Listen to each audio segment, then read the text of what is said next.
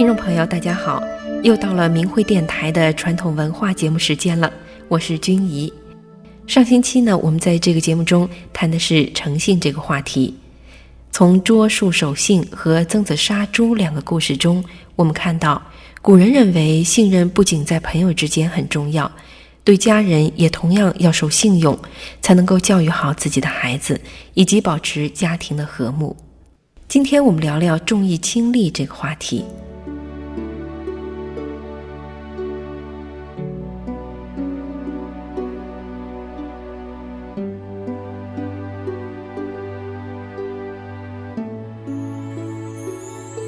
先说一个故事：北宋的西丰年间，在京师的樊楼旁有一座小茶馆，生意非常兴隆。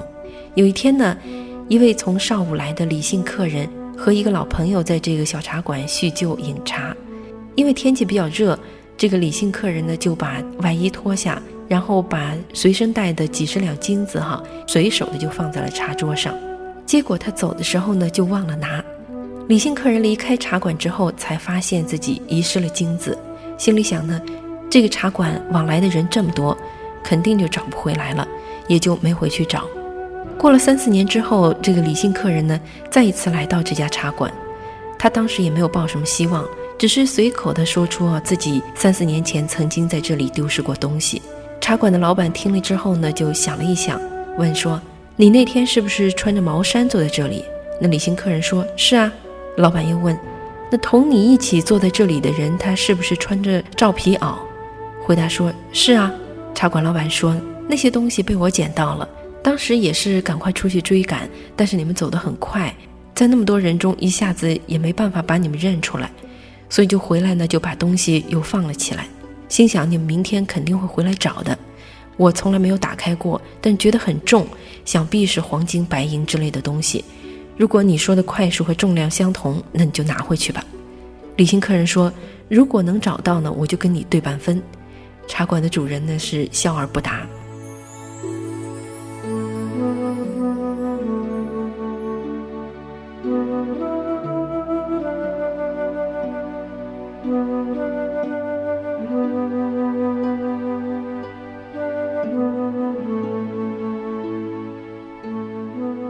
那李姓客人就随着茶馆主人来到了一座小棚楼上，发现那楼上放了很多的鞋、伞、衣服、器皿等其他人遗失在这里的东西，而且上面的都贴着字条，写着某年某月某日，大概是什么样子的人遗失的。如果不知道呢，就写着不知道。在一个楼角里头呢，他们就找到了一个小包袱，封记从来没有打开过，上面写着某年某月。一位官人遗失在这里的。下楼之后呢，茶馆的主人就和众人再次询问李姓客人包袱里金子的块数和重量。李姓客人答出来之后，茶馆主人就打开包袱一看，果然和李姓客人说的相符，就把包袱全部还给了他。李姓客人为了表示感谢呢，就要留下一半的金子给茶馆的主人。茶馆主人说：“官人，你想必也读过书，怎么会这么不看人呢？”古人明辨义利之分，如果我重利轻义，把东西藏起来不告诉你，你又能怎么样呢？你又不能够告到官府去法办我。我之所以这样做呢，就是总怕自己有愧于心的缘故啊。李姓客人知道他不会接受呢，心里非常的羞愧，对这个茶馆的老板一再的施礼拜谢，茶馆主人呢，则是不断的谦让辞谢。后来，这个李姓客人又想请茶馆的主人到樊楼去饮酒，也被茶馆的主人坚决地推辞了。当时茶馆中有五十多人，大家都非常的感慨。这做人啊，是下坡容易上坡难，往下走随波逐流非常的容易，而坚守信念和道德却需要长久的意志和勇气，这个难度就大得多了。如果这个茶馆的主人暗中偷拿了客人遗失的钱财，开始的时候呢，他可能还会觉得虽然占了便宜，但是良心还受到谴责。但是如果继续这样发展下去的话呢，天长日久，贪财的事情一件一件的发生，以至于自己控制不住自己，这个人就蜕变成一个缺德的贪财小人了。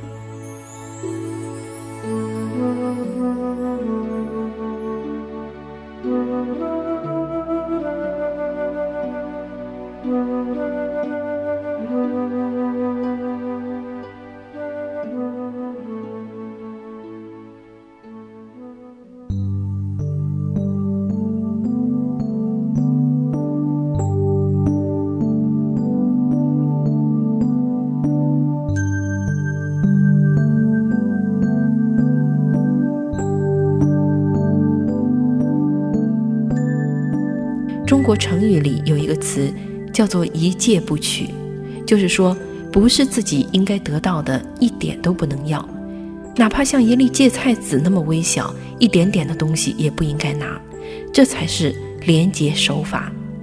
在东汉的时候，有一个叫杨震的大臣，当荆州刺史的时候，就是一个非常清廉的人。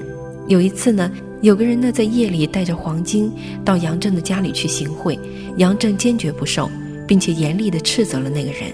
那个人不死心，还笑着对杨震说：“现在是深夜，地点在您的府上，绝不会有人知道，您就收下吧。”杨震严肃地说：“天知地知，你知我知。”怎么说没人知道呢？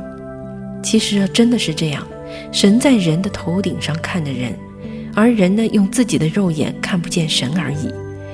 人信不信神，对神的存在毫无影响。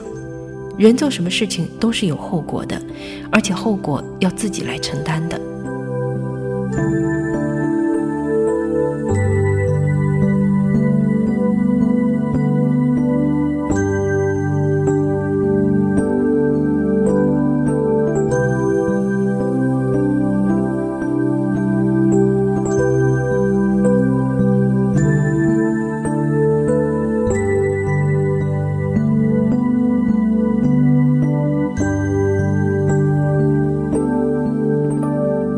过去老人经常说，不要做亏心事，暗室之中神目如电。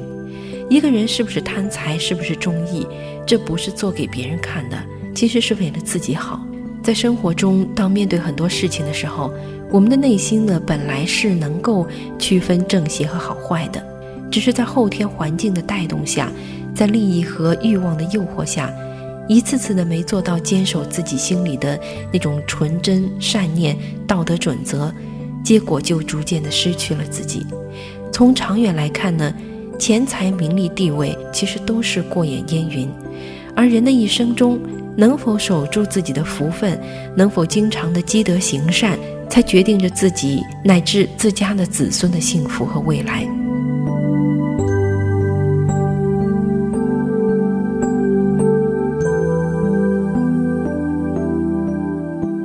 当然，现在的人啊，只相信眼见为实，所以呢，也就变得所谓的越来越现实。有的人甚至还说，道德那是什么？好像是虚无缥缈的东西。我们为什么要坚守它？道德其实并不是人思想中的东西，其实它是真实存在的。老子五千言讲的都是道德，也就是天地人应该遵循的道德吧。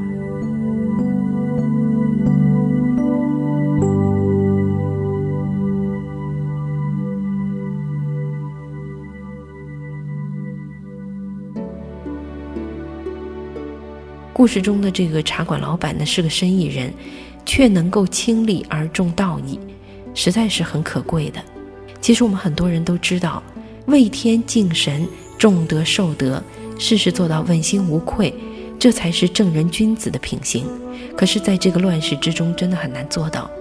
这也就是为什么从古到今，很多大德之士都向往修炼吧。修炼也确实是超越世俗羁绊的通天大道。如果从这个角度来看问题，我们就不难理解，为什么法轮功传出来的头七年当中，一下子就有了一亿多人来修炼了。好，听众朋友，今天的传统文化节目时间就要到了，希望这个重义轻利的故事能够给你的心灵带来一份清新。好，我们下次节目时间再见，谢谢收听。